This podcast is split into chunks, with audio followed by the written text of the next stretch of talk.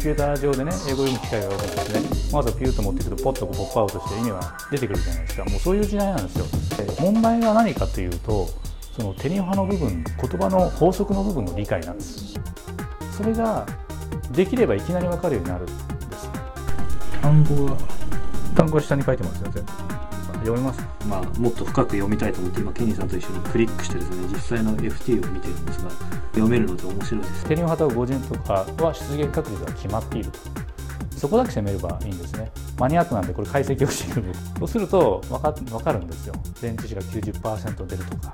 でその通りに問題を作るんですでその通りに回答していくんですねシューッと分かるようになるだ ってもうわかん全然わかんないです。よ本当にわかんないですよね。読めてますね。読めてるね。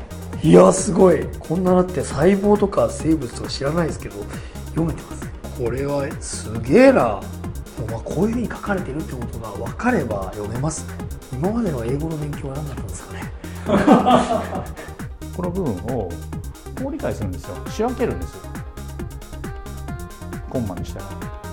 スパーッと分かるんですよアメリカ人の頭の中ではパパパパッと仕分けてれば一瞬で分かるんですよ。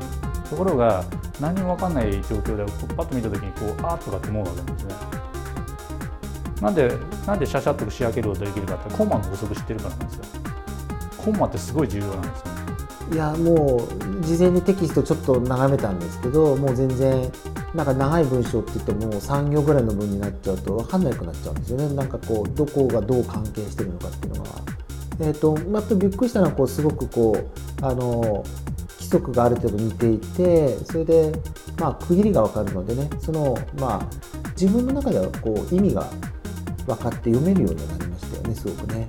えーダウジョーンズの帯と申します、えー今回このセミナーに出させていただきまして、えー今までなかなか、えー読めないかった記事がスラスラと読めるようになったような気がします今日今、えーとこの記事を読んだんですけれども、えー今までは、まあ、大体こう内容的には分かるかなというようなものでもやっぱり字がバーッと出てしまうと分かりづらかったんですがいろんなコツを教えていただきましたので、えーそういう意味ではすごく構えずに、えー読めるようになったかなと思っています。こういうふうに皆さんにえー読んでいただけたら嬉しいなと思います。ですごい人生得したなという気持ちになりました。英文法で調べるところはもう決まってるんですね。統計解析でもそこしか出ないんです。なので僕は自信を持ってウォール・スジャーナル2日で読めるって言ってる